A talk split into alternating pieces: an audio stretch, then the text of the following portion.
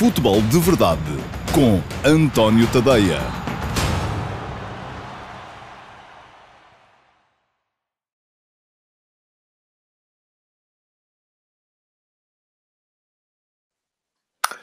Olá, muito bom dia a todos. Eu sou António Tadeia. Este é o Futebol de Verdade de quinta-feira, dia 12 de novembro eh, de eh, 2020. Uma edição muito virada para as seleções nacionais. É normal, porque estamos naquela interrupção.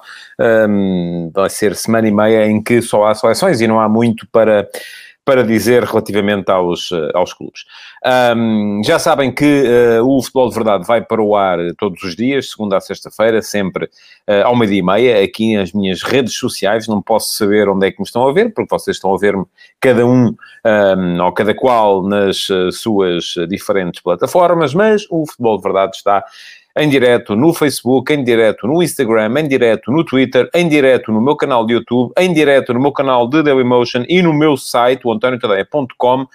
Um, e podem também vê-lo em diferido depois em muitas dessas plataformas, porque um, a edição integral do Futebol de Verdade vai ficar no Facebook, vai ficar no Twitter, vai ficar no meu site também. Um, e vão ter uma versão condensada, os highlights uh, na- no meu YouTube e no meu uh, Instagram, numa- na minha IGTV. Portanto, podem ver onde quiserem, podem deixar perguntas, se deixarem perguntas, elas um, sujeitam-se a entrar em direto uh, no programa, como está aqui agora o, não é uma pergunta, mas bom, é um bom dia do Acúrcio Afonso, um dos habituais, um dos que geralmente está aqui uh, todos os dias via Facebook em Londres, porque há gente um pouco por todo o lado do mundo, não é só na Europa, do mundo, um, assistir ao futebol de verdade. Vamos ser cada vez mais e para sermos cada vez mais neste espaço, já sabem, lancei um desafio a semana passada, tem vindo a crescer, a coisa está a começar a aproximar-se, mas temos o desafio das 50 partilhas. Vou repetir qual é. No dia em que o Futebol de Verdade tiver 50 partilhas, ah, eu vou ah, tomar nota de todos os que partilharam nesse dia e todos os que partilharam nesse dia vão ser convidados a participar em streaming numa edição especial do Futebol de Verdade em que vamos conversar todos. No máximo seremos, já estão a ver, ah, enfim, podem ser mais.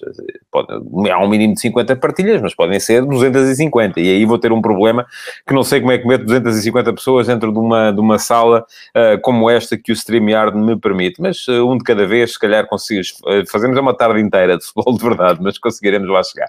Bom, já sabem, 50 partilhas e, e dão, dão direito a uma edição especial do Futebol de Verdade convosco, portanto, ah, só têm que partilhar. A edição de ontem já foi um bocadito melhor, já passámos as 20. Portanto, estamos a chegar lá, isto lentamente, havemos de conseguir lá chegar e de fazer a tal edição uh, do uh, Futebol de Verdade especial convosco, com os que partilharem o Futebol de Verdade normal. Bom, vamos então ahm, começar a edição de hoje, que vai falar sobretudo de seleções nacionais. Ahm, frequentemente, quando há jogos da equipa de sub-21, aparece por aí gente a perguntar-me se eu vou abordar o sub-21. Geralmente não tem havido tempo para isso. Uh, hoje sim, hoje vou falar do sub-21, porque hoje começa a fase decisiva também.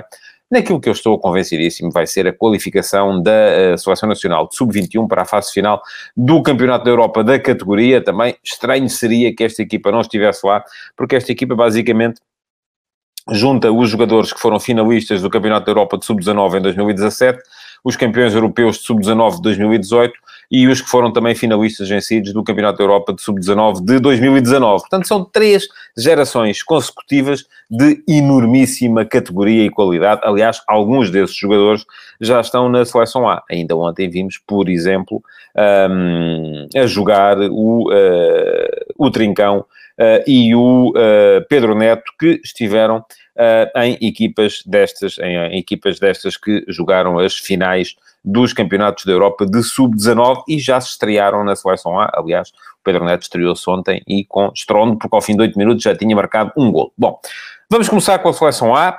a seleção A jogou ontem um joguito enfim, que eu hoje, no último passe, até lhes chamei um bocadinho quase um jogo de solteiros contra casados e decidam vocês se querem que Portugal seja os solteiros ou os casados. À partida, os solteiros devem jogar melhor, um, porque são mais novos, só por isso, não é? Por mais nada, não tenho nada contra o matrimónio. Mas, um, e, e, portanto, foi um joguito um bocadito, uh, enfim, irrelevante, não é? Só não foi irrelevante uh, para duas ou três coisas que foram aquelas que eu tinha assinalado aqui de manhã, Um, uma delas foi a possibilidade de haver gente a estrear-se. Um, e tivemos a estrear-se contra. Uh, e fala-me o Luís Medeiros que depois do jogo de ontem ficou com a ideia de que Jota será titular contra a França no lugar do Bernardo. Um, eu vou falar disso amanhã. Se não se importarem, amanhã uh, que estamos mais próximo do jogo contra a França, vou abordar o 11 do jogo contra a França e aquilo que era uma certeza que eu já tinha e que o Fernando Santos ontem voltou a uh, expressar. É que uh, dos quatro, Jota, João Félix, Bernardo Silva e Cristiano Ronaldo, jogarão apenas três de início contra a França. Nem fazia sentido que fosse de outra maneira. Enfim, havia aqui uma forma de os encaixar mas uh, seria muito, muito complicado. Bom, estava a dizer que uh, o jogo de ontem serviu basicamente para fazer algumas estreias, e houve três novos internacionais A, o Paulinho, o Pedro Neto e o Domingos Duarte. Em relação ao Domingos Duarte, não se pode dizer grande coisa, apenas que ele ficou, com certeza, espero que tenha ficado com a camisola como recordação, um, porque praticamente não teve de, de, entrar em jogo para aquilo que geralmente se pede a um defesa central. Uh, Portugal passou a segunda parte do jogo a jogar num esquema tático inovador, que era um 2-4-4, eh, porque tinha dois jogadores um bocadinho mais recuados à saída da linha de meio campo, os dois centrais, o Ruben Semedo e o Domingos Duarte, e depois os dois laterais a fazerem linha com os dois médios e uh, dois extremos e dois pontas de lança. Portanto, um, ehm, foi um jogo de sentido único. Aliás, basta olhar para os números, não é? O jogo acabou com 81-19 em posse de bola favorável a Portugal, e isto só, com certeza, porque não foram contabilizados aqueles, uh, aquela eternidade de segundos que, foi, que era gasta uh, pelo José Gomes, o guarda-redes de Andorra, sempre que era preciso bater um pontapé de baliza, uh, porque se isso contasse para a posse de bola, enfim, mas enfim, não é tempo útil de jogo, portanto não conta para a posse de bola. Acabou com 25-0 em remates favorável a Portugal, 14-0 em remates enquadrados, pois Andorra não rematou, não podia ter feito nenhum remate enquadrado. Aliás, a maior sensação de perigo de Andorra foi quando o Bernardo Silva, enfim, passou-lhe alguma coisa pela vista, com certeza, e fez um balão, já na segunda parte, uh, em direção à pequena área de Portugal, uh, que o António Lopes, o nosso guarda-redes, teve que desfazer de cabeça. Uh, mas também estes jogos muito fáceis acabam por afetar também um bocadinho a concentração dos jogadores. Eu acho que ali o Bernardo estava total e absolutamente desconcentrado. mas ia dizer, 14-0 em remates enquadrados, 14-0 em cantos, e, um, segundo dados Goal Point, que foi aí que eu fui recolher esta estatística, 44 ações de Portugal dentro da área de Andorra, não é normal isto, e uma ação de Andorra dentro da área de Portugal uh, foi logo a seguir a este uh, passe para, para trás. Pergunta-me o Simão Rochinol, uh, aliás, afirma, José Fonte não jogou ontem, se isso é um indicador de que será titular frente à França e à Suécia, vou falar disso amanhã. Mas posso lhe dizer que sim, porque acho que o José Fonte vai jogar contra a França e contra a Suécia. Uh, mas amanhã falo do 11 contra a França. Uh, hoje queria falar aqui um bocadinho. É que se eu entro aqui muito pela história do 11 contra a França, acabo por não ter tempo para falar do Sub-21 e depois. E fico sem assunto para amanhã, porque amanhã vamos ter que falar um bocadinho desse, desse Portugal-França que, vai ser, que vai ser decisivo. Bom, um, e a dizer, do Domingos Duarte pouco se pode dizer inseriu-se na manobra ofensiva de quando em vez, defensivamente, uh, basicamente só teve que reduzir espaço, reduzir espaço, reduzir espaço, foi isso que lhe coube a ele e ao Ruben Semedo.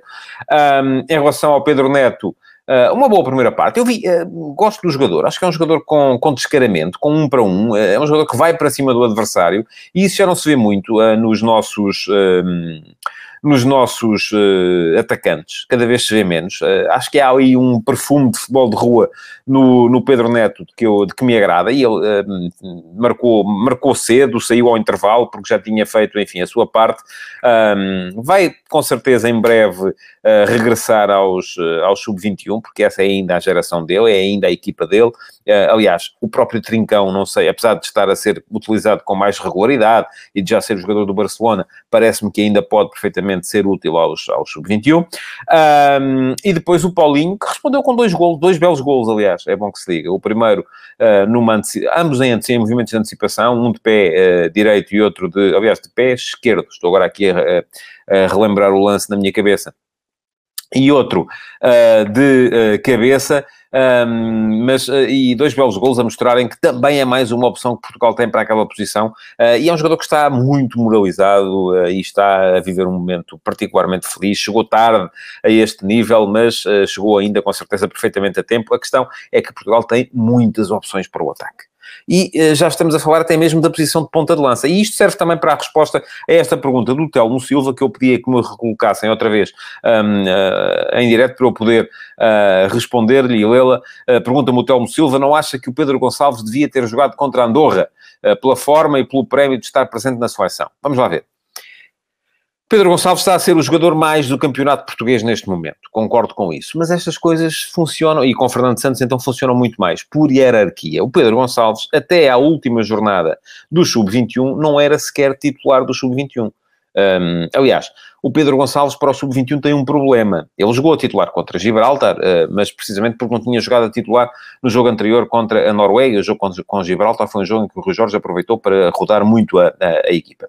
E o Pedro Gonçalves ainda estava atrás um, do... Um, do Jota e do Pedro Neto e do Rafael Leão, que são os três homens da frente. Aliás, se formos a ver, Pedro Gonçalves jogou contra Gibraltar, mas jogou a partir de uma posição de meio campo, que era a posição que ele fazia também no uh, Famalicão. E uh, na seleção A, na, no Sporting, ele joga como um dos atacantes. Enfim, o 3-4-3 do Sporting permite isso. Pode, podemos até dizer uh, que aqueles avançados interiores do Sporting correspondem um bocadinho à posição de médio ofensivo na seleção nacional, àquilo que faz o Bruno Fernandes na seleção A, vamos lá. Era isso que o Bruno Fernandes fazia também no Sporting, mais ou menos. Um, portanto, eu acho que o Pedro Gonçalves já vai chegar. Uh, vai ser com certeza uma opção uh, a ter em conta se ele mantiver o nível que tem mostrado até aqui, será seguramente uma opção uh, para os jogos da Final Four da, da, Liga das Nações, se Portugal lá chegar, e da fase final do Campeonato da Europa, se houver, vamos a ver como é que evolui a situação da pandemia, mas para já, e o Fernando Santos funciona muito assim. Uh, isto não é, não é a tropa, mas é quase. As pessoas, isto sobe-se por escalões, uh, vai-se chegando lá. Há aqui coisas com as quais eu não concordo, uh, nomeadamente, e as pessoas do Sporting Clube Braga, por exemplo, queixaram-se muito de que o Trincão só passou a ser opção para a seleção quando chegou ao Barcelona e nunca foi enquanto esteve no Braga. agora tiveram, enfim, quase que um rebuçado com a chamada do, uh, do Paulinho, uh, que respondeu e respondeu muito bem, um, e de facto, uh, cada vez mais a seleção funciona por hierarquias, uh, por galões, um, e é preciso ganhar espaço. Isso é bom, por um lado, é mau, por um lado, porque, enfim, um, se um jogador já é o melhor com 18 anos, uh, por que razão não há dele estar lá em cima, uh, logo à partida, Uh, mas por outro lado também é mau, por outro lado também é bom porque valoriza quem já lá está. E quem já lá está merece ser, ser valorizado. Bom, Portanto, eu estava a dizer que os três estreantes foram uma das razões pelas quais valeu o jogo uh, de ontem contra, contra Andorra. A outra foi termos visto que, ao contrário, e até, em relação aos três estreantes, deixem-me dizer uma coisa. Eu uh, li alguns comentários vossos uh, ao, ao, meu tweet e à, e à, minha publicação de Facebook quando anunciei o 11 de Portugal, antes do jogo uh, se realizar, e muita gente tinha a dizer, ah, isto é uma vergonha. Há muita gente que, enfim, está sempre uh, ligada naquela retórica uh, que é comum a algumas forças políticas, que é o isto é uma vergonha. Isto é tudo uma vergonha, é sempre uma vergonha. E então, quando é uma vergonha porque jogam sempre os mesmos, é uma vergonha porque jogam sempre os mesmos. Quando é uma vergonha porque jogam novos, é uma vergonha porque só estamos aqui, isto já aparece na seleção do Brasil, porque estamos a promover jogadores para os empresários poderem encher o, o bolso, uh, porque estamos a, enfim, as coisas são aquilo que são e, e, e, e, os jogadores têm todos empresário, portanto, e de facto estes, por acaso os três que entraram ontem justificaram a entrada. O Domingos Duarte já estava, já vinha sendo a, a, quarta opção para a posição de defesa central há algum tempo e tem que jogar algumas vezes, é verdade, não pode jogar ou não vai jogar nos jogos um, a sério porque o Fernando Santos roda pouco nos jogos a sério, mas depois se roda nestes jogos é porque estão a fazer o favor e tal, enfim. Um, e em relação ao, ao, ao Neto, uh, era a estrela do Sub-21. Aliás, eu vi, não tenho visto muitos jogos deste Sub-21, uh, mas vi o jogo contra a Noruega e vi a forma como o Neto uh, desfez a equipa da, da Noruega nessa, nessa partida. Um, e, portanto, a, além disso, o, o, o, o, Paulinho tem vindo a justificar um, pela forma como se tem exibido no campeonato em Portugal. Portanto, outra das coisas que as pessoas dizem sempre que é uma vergonha é a forma como a equipa alegadamente joga para o Ronaldo. Ora bem, um, vamos lá ver. Eu não acredito, e, e à medida que a seleção de Portugal vai tendo cada vez mais jogadores com mais estatuto do ponto de vista internacional, e tem, Uh, porque neste momento já vimos, temos na, só na frente temos quatro jogadores uh, que são estrelas nas suas equipas. O João Félix, que é estrela no Atlético de Madrid, o Bernardo Silva, que joga e é uma das estrelas do Manchester City, o Cristiano Ronaldo, que é estrela à escala planetária, e o Diogo Jota, que está a conseguir impor-se uh, no Liverpool Football Club. Portanto, temos aí quatro jogadores que são o mais próximo de estrelas que se pode ter. Portanto, eu não estou, à medida que estes jogadores vão ganhando estatuto, cada vez menos eu acho que eles vão submeter, e se estiverem em boa posição para finalizar, finalizam, não vão à procura do Ronaldo, a não ser numa situação como a que foi a segunda parte do jogo de ontem. O jogo estava ganho, um, havia um, uh, um objetivo individual para alcançar em campo, que era a tal questão de Ronaldo se aproximar do Alidae na lista uh, ou no, na, na, para, para alcançar o recorde de golos uh, por seleções nacionais, está a 7 golos de diferença agora, 102 a 109. Um, e era normal, do meu ponto de vista, que a equipa acabasse por procurar mais o Cristiano Ronaldo do que em condições normais. E por isso mesmo, ontem na segunda parte, sim, uh, uh, o treinador vai dizer que não, os jogadores vão dizer que não, porque têm o discurso sempre, uh, enfim, a cassete está lá, que é o importante é a equipa, aquela coisa de quando um jogador faz um lado trick, mas a equipa perde, não, estou muito triste porque a equipa perdeu e tal, é, preferi ter marcado um golo uh, e a equipa ter ganho, enfim. Diz-me o Luís Filipe Freire, com o respeito que o Ronaldo merece, atualmente o Ronaldo precisa mais da seleção do que a seleção do Ronaldo. Olha, eu acho que o Ronaldo não precisa da seleção para nada. É a primeira coisa que eu tenho para lhe dizer. Aliás, nem ele, uh, nem nenhum dos, uh, dos jogadores que por lá, que por lá andam. Um, há uma relação de conveniência mútua, sim, é verdade. Uh, enfim, os jogadores dão-lhe jeito porque têm visibilidade, jogar na seleção, têm prazer nisso também, com certeza, porque estão a representar um país. Eu não conheço nenhum atleta cujo objetivo não seja representar a seleção do seu país. Em princípio, todos querem fazê-lo e a seleção naturalmente precisa de ter os melhores, porque se tiver os piores, não ganha, não é? Portanto, acho que aqui há uma relação de conveniência mútua. Mas ontem, na segunda parte, aquilo que eu vi foi um bocado isso e vou-vos dizer que não me parece nada mal. Aliás, pelo contrário, fiquei satisfeito por ver que toda a gente procurava o Cristiano Ronaldo para ele poder marcar. Porque o que é que isto me diz? Isto diz-me que uh, o balneário da seleção está são. Que com o jogo ganho, os jogadores, os outros jogadores do ataque, não se importavam nada de sacrificar o seu próprio brilho uh, para ajudar um colega, uh, por acaso é o capitão da equipa e é o mais conhecido deles todos, a atingir aquele que é um objetivo individual e que, pelo menos nestes jogos, Parece-me bem que assim seja. Se fosse um jogo a sério e tivesse 0 a 0, acharia mal. Uh, ou se tivesse um jogo, uh, enfim, equilibrado, acharia mal. Uh, como foi no jogo que foi, não achei nada mal, pelo contrário, achei excelente. Um, fiquei mais descansado com aquilo que vi, porque o jogo de ontem serviu para mim para provar que tudo isso que se diz por aí, que isto é uma vergonha, que e tal, que o Ronaldo obriga toda a gente a dar-lhe a bola, enfim, não é nada assim. e tanto não é nada assim que toda a gente estava feliz, o jogo foi, enfim, foram 7 a 0, podiam ter sido 8, 9, 10, 11, 12, por aí afora, uh, tantas foram as ocasiões de perigo e de gol iminente que Portugal perdeu, e também é preciso dizer que foi num jogo contra uma equipa que está parada, não é? Uh, enfim, os jogadores de Andorra, em condições normais, já não são uma equipa forte, Uh, e nestas condições anormais em que vivemos, porque o campeonato de Andorra foi interrompido quando uh, veio a pandemia em março e não recomeçou ainda, ao contrário de, de, de, outros campeonatos, ainda não recomeçou. Portanto, aquela malta que ali está, além de ser uma equipa veterana, oito dos onze titulares de ontem tinham mais de 30 anos, um, é uma equipa que está sem ritmo, porque não está a jogar, uh, tirando alguns jogadores uh, que estão na, nas divisões secundárias do futebol espanhol, um, e, uh, mas são poucos e a grande generalidade são jogadores que jogam no Campeonato de Andorra ou que neste momento, vamos lá, não jogam no Campeonato de Andorra porque não há uh, Campeonato de Andorra. Portanto, um, seria ridículo vir aqui agora uh, enaltecer a exibição individual deste ou daquele ou daquele outro, mas uh, até porque eu acho que o jogo uh, não, não ofereceu esse tipo de dificuldades e, e, enfim, toda a gente esteve bem. Acho que toda, toda a gente esteve bem. Os laterais, pela forma como o Nelson Semedo melhor na primeira parte, porque quase sempre foi dele uh, que uh, nasceram as acelerações para um, ultrapassar um bloco de, de Andorra, uh, que era um bloco muito baixo, uma linha de 5, uma linha de 4 a seguir, metidos em 20 metros à entrada da área, era impossível jogar dentro daquele bloco, a única maneira de Portugal superar aquele bloco era meter alguma aceleração nos corredores laterais, quando a bola circulava de um lado ao outro, e na primeira parte o Nelson Semedo foi quem fez melhor isso. O Mário Rui melhor na segunda parte, aliás, fez na altura duas assistências para golo e primorosas, tanto uma como a outra.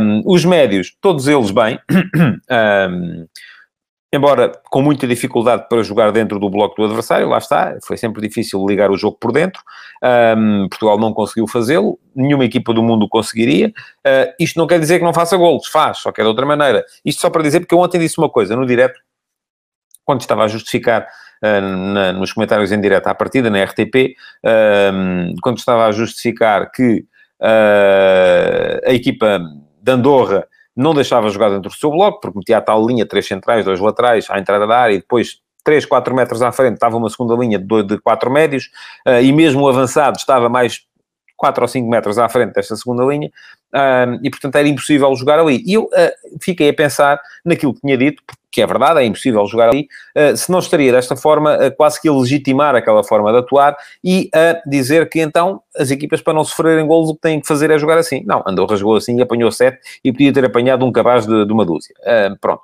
A questão é que não se joga por ali, joga-se de outra maneira e foi isso que Portugal foi mostrando, um, fazendo a bola girar da direita para a esquerda, da esquerda para a direita, atraindo um lado para entrar pelo outro, metendo cruzamentos, metendo gente na área e os golos acabaram por, por aparecer. Portanto, estiveram bem os médios, estiveram bem os atacantes. Portugal acabou o jogo, como já disse, a jogar em uh, 2-4-4, um, com dois centrais, Domingos Duarte e Rubens Semedo, depois dois laterais, aliás, os quatro homens da defesa fizeram os 90 minutos, foram os únicos, juntamente com o guarda-redes, o Nelson Semedo e o Mário Rui, os dois médios uh, que estavam na ponta final do jogo, o William e o Danilo, uh, e depois os quatro atacantes, o Bernardo mais sobre a direita, o Diogo Jota mais sobre a esquerda, o João Félix e o Cristiano Ronaldo um, numa posição mais uh, central, com o Cristiano muito à, livre para andar por onde entendesse. Pergunta-me o Manuel Coelho Silva.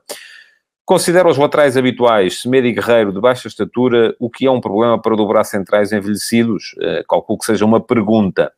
Um, eu acho que vai jogar Cancelo, um jogo contra, contra a França.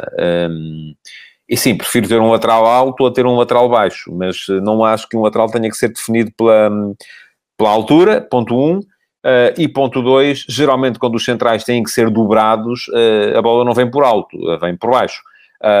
isto pode ser um problema quando é preciso, quando, quando é preciso fechar por dentro, quando há um cruzamento que venha de, de um, do, do, imaginem, de um flanco e o lateral que está do outro lado tem que fechar por dentro, tem que fazer quase que terceiro central. Sim, pode ser problemático, Uh, e era melhor de facto ter uh, laterais altos do que laterais baixos. Pergunta-me o Luís Souza o que é que eu tenho a dizer sobre a derrota da França. Olha, não tenho nada, não vi.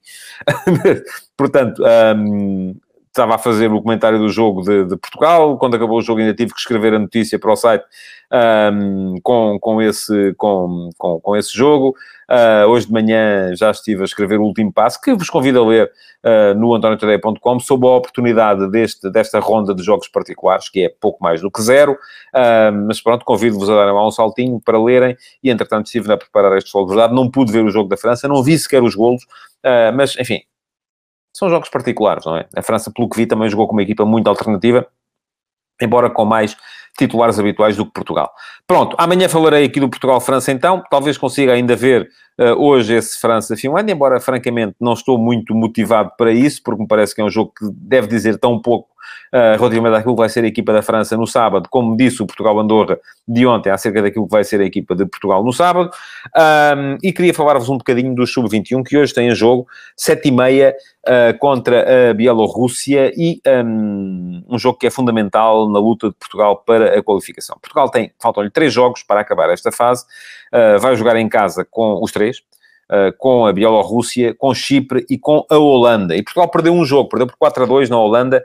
Uh, a Holanda até agora conta por vitórias todos os jogos disputados neste grupo e um, desde que não perca com Portugal, e até pode perder por um golo, um, será a primeira do grupo e, portanto, uh, acabará por assegurar a qualificação direta. Um, Portugal tem esse jogo com a Holanda em casa para ganhar. Se o ganhar e se o ganhar por dois golos, um, à partida garante uh, o primeiro lugar do grupo e essa qualificação direta. Sucede que, uh, por causa do contexto de pandemia, um, os segundos classificados, em vez de irem jogar um play-off, uh, os melhores cinco segundos classificados dos nove grupos vão apurar-se diretamente. E aquilo que eu vos posso garantir é que, desde que Portugal ganhe os jogos que tem em casa contra a Bielorrússia e Chipre, vai apurar-se. Portugal, se ganhar esses dois jogos, faz uh, eh, 18 pontos, já descontando aqui os jogos com Gibraltar, que vai ser o último classificado do nosso grupo. Uh, portanto, faz 18 pontos, independentemente do jogo com a Holanda. Portanto, se empatar com a Holanda, até faz 19. Se ganhar a Holanda por um golo, até faz 21. Uh, e sendo que esses 21 uh, seriam para um segundo classificado. E, portanto, aí então não havia mesmo nada a dizer. Acontece que os 18 pontos um, serão mais do que suficientes para Portugal ser um dos melhores segundos classificados, e isto é matemático, estive a fazer contas há bocadinho, por isso é que não viu França-Finlândia.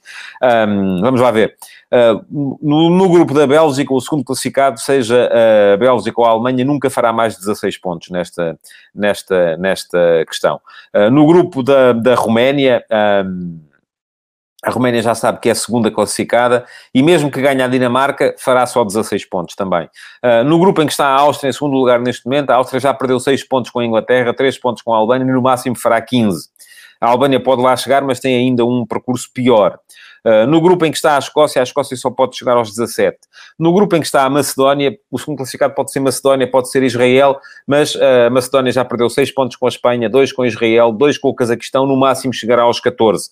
Uh, Israel já perdeu 3 com a Espanha, e tem um jogo com a Espanha ainda pela frente, um, perdeu 2 com a Macedónia, 3 com o Cazaquistão ou com os Faroé, se entrarem nestas contas, porque ainda não se sabe quem é o último, portanto também está fora desta luta. Portanto, só aqui já estamos a contar uma, duas, três, quatro, cinco, seis dos nove eventuais segundos classificados vão chegar a esta luta com menos de 18 pontos. Portanto, Portugal só tem que ganhar estes dois jogos e ir para o jogo com a Holanda, um, desfrutar uh, e, eventualmente, conseguir ganhar, porque esta é uma equipa que, já o disse aqui, um, tem uma qualidade extraordinária, esta seleção portuguesa de sub-21. Vamos lá ver. Guarda-redes, Diogo Costa, Luís Maximiano, laterais direitos, uh, o Thierry Correia, o Tomás Tavares, laterais esquerdos, Ruben Vinagre, o Nuno Mendes, o Nuno Tavares, uh, defesas centrais, o uh, Diogo Queiroz, o Diogo Leite, o David Carmo, que nem, nem tem estado nas, nas, nas equipas, uh, médios, Florentino, Jetson, Vitinha, Daniel Bragança, o Domingos Quina, o Pedro Gonçalves, o Miguel Luís, avançados, Trincão, Pedro Neto, o Dani Mota, o Fábio Vieira, o Jota,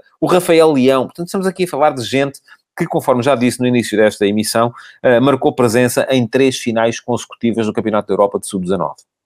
Milagre seria esta equipa não ser fenomenal, como é. Um, vamos lá ver, Portugal esteve na final do Europeu de Sub-19 em 2017, perdeu por 2-1 com a Inglaterra, e nessa equipa estava o Diogo Costa, o Diogo Dalot, uh, o Jetson, o Miguel Luiz, o Rafael Leão, já era uma equipa que trazia, enfim, nestes jogadores, estamos a ver gente que já joga uh, ao mais alto nível, não é? Portanto, o Diogo Costa, enfim, é segundo guarda-redes do Porto, o Dalot um, e o Rafael Leão no, no, no Milan, o Miguel Luiz está agora a recuperar uh, influência no Vitória Sport Clube, entrou muito bem no jogo com o Sporting, por exemplo, o Jetson um, está um bocadinho mais esquecido no Tottenham, mas, enfim, uh, é um jogador que toda a gente sabe da sua qualidade. Depois vem a equipa de 2018, ganhou a final no prolongamento, 4 a 3 à Itália. Tinha o Thierry Correia, o Ruben Vinagre, o Florentino, o Domingos Esquina, o Trincão, o Jota. Um, portanto, é uma equipa, o, o Diogo Queiroz, é uma equipa que também tem, uh, com certeza, uh, gente com muita, muita qualidade. Aliás, foi campeão da Europa. E vem a equipa do ano passado, que uh, em 2019 perdeu a final com a Espanha por, por 2 a 0.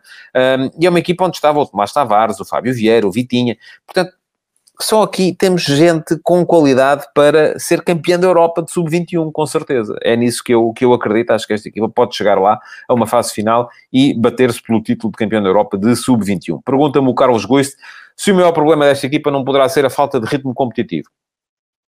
Olha, há aqui gente que está a jogar, há gente que de facto está a jogar menos, eh, e isso pode ser um, pode ser um problema.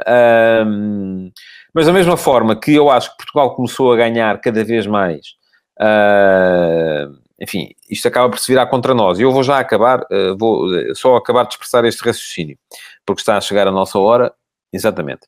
Uh, e a dizer, da mesma forma que há um renascimento das equipas de formação, das seleções de formação de Portugal, sejam os sub-19, sejam os sub-21, a partir do momento em que as equipas B são instaladas uh, na segunda liga, porque estes jogadores passaram a ter ritmo competitivo a sério muito mais cedo, em vez de andarem uh, perdidos nos plantéis principais, sem poderem jogar, um, ainda a jogar nos Júniores, uh, muitos deles são Júniores e já jogam nas equipas B na segunda Liga ou, na, ou no Campeonato Nacional de Séniores, uh, estavam a, a, jogar com Séniores e a aprender mesmo a sério, com dificuldade, porque é com dificuldade que se cresce. Um, da mesma forma que isso fez com que as, equipas, as nossas equipas subissem um, terrivelmente de nível, um, a partir do momento em que os jogadores começam a ser mais renomados, também têm a segunda parte deste problema, que é começam a chamar a atenção dos grandes clubes da Europa e muitas vezes não jogam tanto como jogariam uh, nesses grandes clubes da Europa. Bom, bom bom era que eles estivessem a jogar, não é? E se calhar para jogarem não podiam estar alguns nos clubes em questão. O Trincão jogava mais no Braga do que jogará no Barcelona. Um, o, enfim, estou a olhar aqui para os nomes para, um, para, para ter mais certezas em relação a isso. O Rafael Leão está a jogar com frequência no Milan. Um, enfim, portanto, há aqui muita gente que está a jogar. Portanto, creio que não. Acho que a questão do ritmo competitivo nem se colocará assim tanto, só se coloca para alguns jogadores que de facto estão a jogar com menos uh, frequência, uh, mas esses também se calhar vão começar a perder o comboio para aqueles que uh, jogam mais. E pronto, chegamos ao fim do Futebol de Verdade de hoje. Queria voltar a pedir-vos para partilharem esta edição, para ver se chegamos às 50 partilhas, a ver se é hoje. Recordar-vos que podem continuar a deixar perguntas Uh, nas caixas de comentários. Uh, já não vão ser respondidas hoje, mas podem sobrar para o QA do próximo sábado. Uh, e pedir-vos ainda que ah, subscrevam o podcast do Futebol de Verdade, porque o Futebol de Verdade também está em podcast. Portanto, já sabem, podem chegar lá e ajudar-nos a, a, subir também ali nos rankings nacionais dessa coisa maravilhosa que são os podcasts. Muito obrigado por terem estado aí então e até amanhã para vos falar, com certeza, antecipar esse Portugal-França de sábado. Futebol de Verdade. Em direto de segunda a sexta-feira, às 12h30